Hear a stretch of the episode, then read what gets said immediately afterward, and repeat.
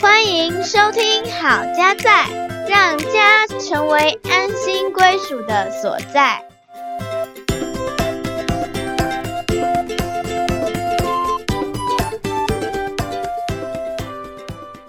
欢迎回到好家在，我是节目主持人心怡。我是嘉豪。今天我们要来继续谈交往前需要知道的事。Part Three，Three，爱是什么？爱是什么？这个是老歌哦。这是我妈妈的年代的啦。哦，你妈妈年代。对啊，小时候都会跟着听啊。到底爱是什么呢？对，是什么呢？很多时候常常会以为那种迷恋、激情就是一种真爱。嗯，但是其实，如果我们要对真爱下一个定义的话，它跟激情、跟迷恋是不一样的哦。哦，怎么个不一样法呢？还记得我们在交往前需要知道的是，第一集我们谈到迷恋的一些特质，嗯它的特质是比较短期间的，嗯比嗯如说像一见钟情这样子。真爱的话呢，就是基于长时间的了解。那迷恋就是一个片段的认知、认识。是的。那真爱你就需要全面的去认识它，哦，不管是优点、欣赏的地方，或者嗯是缺点。再来迷恋呢，它会是一种激情，强调这样的一个兴奋感。嗯但是真爱呢，它会是比较像细水长流，像友情啊、亲密感为主。嗯，还有啊，迷恋呢，它比较是以自我为中心的。以自己出发点，我感觉好就好了。对嗯，那真爱的话呢，是为着他人来着想，哦，甚至是为着别人的好处，是，愿意做一些事情或说一些话。嗯，比较愿意牺牲哦。嗯，这个是利他哈，想要帮助对方更好。是，那迷恋呢，它靠我们身体的化学元素啦，所以它就是没有办法撑很久。嗯哦，最多就是两三年的时间。真爱的话呢，会去承诺对方。嗯以上呢是从黄文仁博士在亲密之旅课程他所对比出来，迷恋跟真爱有什么不一样。嗯接下来我也从一篇郭美芬老师他翻译的文章，有一些小孩从他们的眼中来看爱是什么。嗯，其中有一位小朋友叫厉百家，八岁，他就写说，奶奶风湿痛，他没有办法弯腰涂指甲油，所以啊，爷爷总是帮他，就算爷爷自己的手也有风湿，嗯，这就是爱。哦，还有呢，有一个叫做丹尼的七岁小朋友，他说：“爱就是妈咪替爸爸泡了咖啡，在还没给爸爸之前，自己先小尝一口，来确定味道还可以啦。他不是为了自己先喝一口，哎，他是嗯要先确认说味道还可以哦。嗯再来一个八岁叫 Cindy 的小朋友，他说在钢琴演奏会的时候，他上台，他吓呆了。嗯我看看注视着我的人群，看到了爸爸向我又挥手又微笑，全场只有他那样，我就不怕了。哦，这是从亲情的角度来写爱。是，有一个叫 Jessica 的八岁小女生，她说：“如果你不是真心的，你就不应该说我爱你；如果嗯你是真心的，你就该常常说我爱你。”哦，还有啊，有一位小男孩，他的邻居最近失去了妻子。小男孩看到邻居坐在院子里哭，他跑过去坐在他的膝盖上。小男孩的妈妈，她后来问小男孩说：“你那时候跟邻居说些什么呢？”他说：“我什么都没说，我只是帮他哭，哦，哭，跟他一起哭。跟他一起同哭。”这个就是一种陪伴的爱。嗯所以，我们从刚刚上面所念的，这些都是一些小朋友他嗯，们来形容爱是什么，你觉得怎么样？所以爱的面向很多元啊，不同的小孩他有不同的观察。那我觉得他们的观察其实有时候很精准哦。还蛮透彻的。对，嗯，我希望我们跟他们一样哈、哦，不要因为年纪比较长都忘掉了。的确，爱呢，我们可以从很多种面向来看哈、所以不是只有爱情的爱，是，我们可能会从亲情里面，嗯，或者是友情，是，好像刚刚最后说到那个邻居跟这个小朋友，嗯。他们也许就是像忘年之交嗯嗯，这样的一个友情。我自己呢是看到说，哇，这些小朋友他们看到的爱很多都是付出，诶，嗯。不是只是说哦，我喜欢你就是代表我爱你，而是他们是看到说在生活当中嗯哼，那一点很细微的动作，帮别人泡一杯咖啡，帮他尝个味道，嗯。或者是你把他最想要吃的留给他，是，就是从日常生活里面嗯。去看到那个爱，比较不像我们所想象那种轰轰烈烈的感情。对，那所以我看到就是说，爱呢其实是可以从自我中心到愿意去体会别人嗯。的感觉，愿意为别人来设想。之前我有提到，我们家的小孩现在也会跟同学开始讨论说，哦，以后要不要结婚啊，然后要不要生小孩的问题。嗯他们讨论到说，还是不要生小孩好了，生小孩好麻烦哦。那我就觉得说，啊，你自己不是也是这样长大的吗？那你就不觉得说你给我麻烦吗？自己可以成为那个麻烦。是，所以小朋友他们现在呢，当然还是以自己设想为主啦。嗯，比较没有想这么多哈，很直嗯接的一个感受。所以，我们其实，在谈到交往前要知道的事情，其实爱是需要去练习的，嗯它不是这么浑然天成。是的，很多时候，我们的本性是比较自我，嗯就考虑自己，还没有到考虑别人嗯的一程度哈。那其实，在我们生活中呢，不论我们是谁，我们都渴望被爱跟爱。有一本书叫做《爱之语》，它的作者呢叫盖瑞·巧门，他是一个人类学家。嗯在他工作三十几年以来的经验呢，他就发现到说，其实爱它是一个幸福感的核心。这个嗯爱包含你接受爱，还有付出爱。我之前也有帮一些比较年轻的学生带领他们认识情感教育哈，那我就取了一个课程的名字叫做“让我们来谈恋爱”。这个“恋”呢，我把它改成练习的“练”。嗯对，谈恋爱，就是说我们在真正进入到一段感情关系之前，我们是可以来练习爱。嗯这个爱不不只是你将来交往的对象，而是就像我们刚刚所分享到，这些小小孩他们从他们的生活中嗯看到了爸爸妈妈是，或者是爷爷奶奶他们之间所展露出来的爱，这种亲情的爱、友情的爱，都是我们练习很好的对象，都是练习很好的机会。嗯所以，对我们身边的人，我们就来练习怎么样去付出。那我们今天要讲到一个很关键的爱的付出，就是爱之语。嗯好，我们其实，在之前几集也有稍微提到这个概念，是。我们就请嘉豪来帮我们复习一下哈。爱之语有哪几种呢？好，第一个呢，我讲到的是身体的接触，嗯哼，第二个是精心的时刻，嗯，第三个是服务的行动，服务的行动，第四个是肯定的言辞，嗯，第五个是送礼物。礼物。嘉豪，你觉得你主要的爱的语言比较擅长表达的会是哪一个？我大概有两个，嗯一个是肯定的言辞，另外一个是身体的接触。嗯嗯嗯好，那我们来谈谈爱之语的这个概念。爱之语的作者盖瑞·巧门，他研究出来的人类呢，大概会讲五种爱的表达的语言。嗯他为什么用语言这种字来形容爱呢？主要就是我们每个人出生一定会有一个母语，就是嗯从小生长环境里面讲的语言。是啊，就是你最擅长的、最熟悉的。除了母语之外呢，我们长大之后就发现啊，怎么还有其他种语言是你没听过的？所以有不同种的语言。这个爱的表达也是，有些人就是特定擅长某一种，是，比如说像叫刚刚提到喜欢肯定的言辞，嗯有些人就以这个为他的母语，嗯就是他最擅长的。但是每个人他喜欢的不一样，这就是有个别性、个别差异。嗯，所以我们要把爱存到别人的心里面呢，我们必须要跳脱出自己熟悉的语言，我们反而要去讲别人爱的语言，这样他才会接收得到，是，他才听得懂那个爱的表达哈。给他一点，他可以收到很多，嗯，所谓的纯一进百、可能近千都有可能。近万的概念。哎，这个投资报酬率很高了。嗯，存一点点，因为是存对了，反而那个报酬率是高的。是，那有时候我们好像一直在表达爱，但嗯是对方都没有接收到，嗯，那个就是投资报酬率很低。嘿，对，所以，我们每个人会有我们最擅长的爱之语跟不擅长的爱之语，就是要先了解说，哦，我们擅长的是什么呢？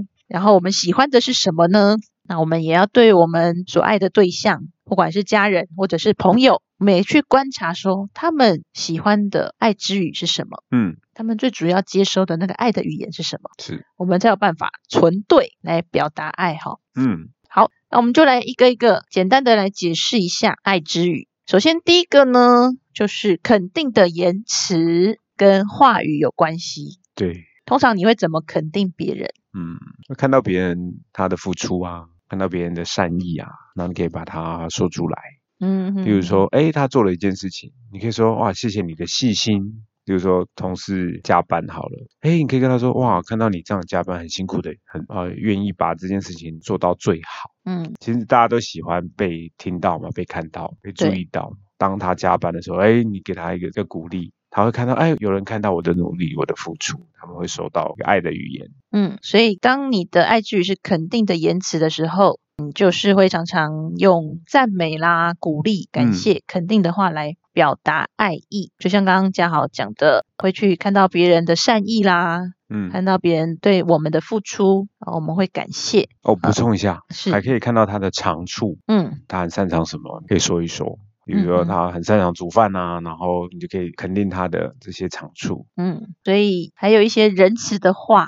我们其实也是可以练习对别人说的哦。嗯，所以第一个爱之语就是肯定的言辞。嗯，我们要注意我们所说的话是不是可以滋润到别人。再来第二个呢，叫做精心的时刻。精心的时刻。它指的就是两个人之间呢，一段时光是把注意力放在对方身上。嗯，不是说一个在划手机，一个在看电视，然后两个人都坐在客厅的沙发上，这样叫精心的时刻。嗯哼，不是哈，这样不是哦，哈，就是要把注意力集中在对方身上。嗯，我们要全心全意的去跟对方一起做他喜欢的事情。对，也许你们是在谈话，那就是专心的倾听，然后来回应，或者是你们可能共同。一起看一场球赛，嗯，就是你们投入在那个喜欢的活动里面，是，对，像最近嘛，中华队哈，刚打完哈，哎，虽然说最后中华队输了，但是我们一起经历的那个时刻，嗯嗯，它会产生出一个回忆的效果，是，我们会说说哦，当初是跟你一起，嗯，好，在什么地方，对，什么时间点，没错，一起看这场球赛哈，然后一起哭，一起笑，一起一起，哎呀。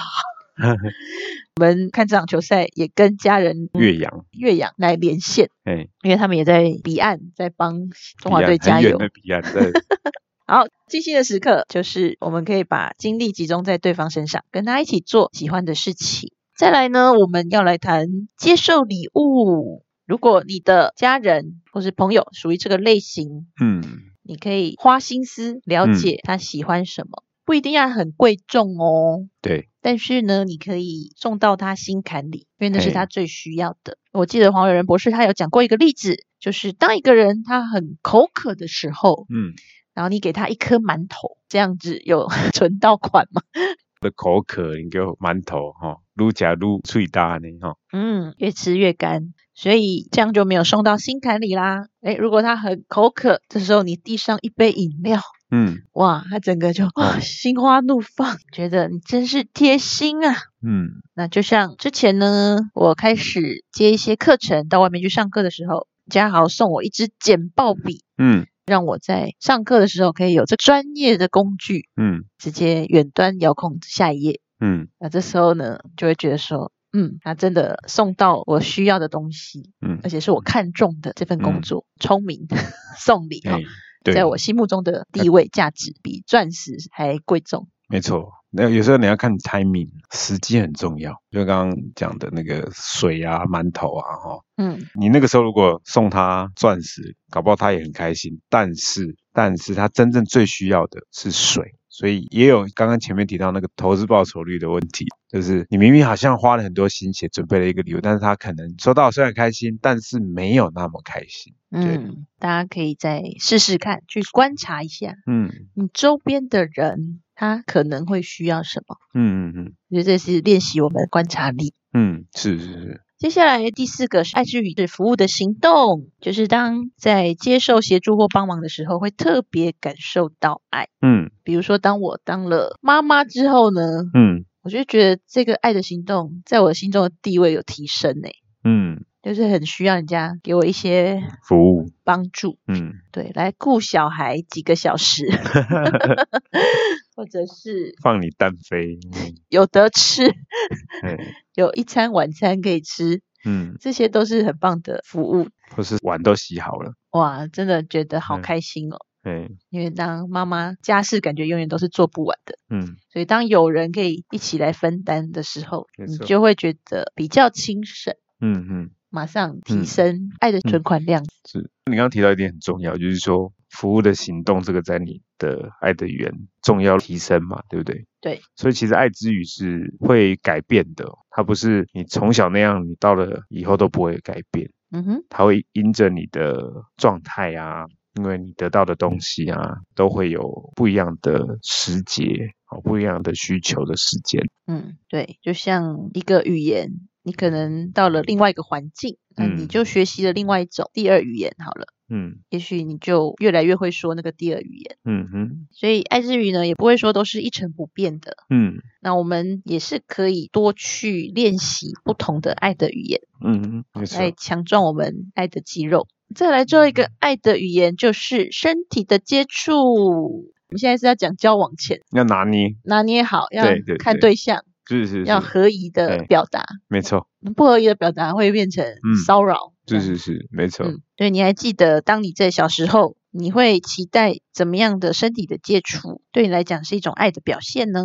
我觉得拥抱吧。我小时候，我记得我看那个《国语日报》，嗯哼，然后他就提到拥抱的力量。哦，那个时候我就觉得，哎，那这样我来用用看。然后我就对我所有的家人都来做实验，看到他们我就要跟他们每个人拥抱。那你不会觉得一开始从没有抱到要抱，嗯会有一种隔阂，就是你要怎么突破？嗯因，为这个动作蛮大的。对，那如果说别人不要呢？因为你也知道我们华人蛮含蓄的。是是是，通常是这样哈。他们不报哈，你可以跟他们分享你的学习啦，哦，你看到的什么，例如说我报纸说我学到这个就是大家拥抱啊，你说我看到报纸说要抱，我就来抱。对我说，哎，那要是根据实际的研究啊，那个拥抱可以带来什么什么，你可以解释一下哈，说明哈。嗯，你也可以，例如说，我一开始还跟我的外公外婆啊，就跟他们抱，他们可能会觉得扭捏哈，但是你就不管，抱一下啊。那因为你是孙子嘛，不孙子要抱，他们也不会说不好啊，那就抱一下，抱久了哦他们就习惯，他们下次不抱哈，他就觉得怪。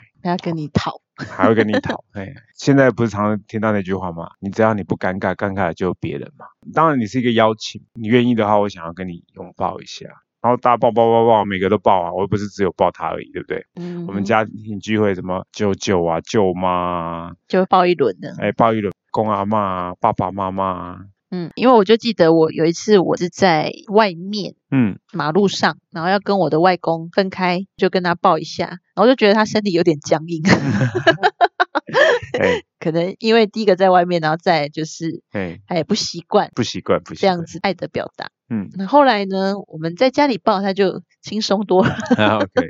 那还有另外一个方法，对长辈还有一个啦，就是说，好，我要帮你按摩啊，哦，对，捶捶背呀、哦，按按肩呐、这个是另外一个方式。嗯，所以这个身体的接触呢，我们也可以帮人家按摩，嗯或者是你拍拍他的肩膀。嗯有时候也会摸摸小孩子的头啊。那当然，这个是要从不同的文化要去考量，说对方他会不会觉得这样不妥。嗯所以，我们身体的接触也是要看场合、嗯，看对象来表达爱之语。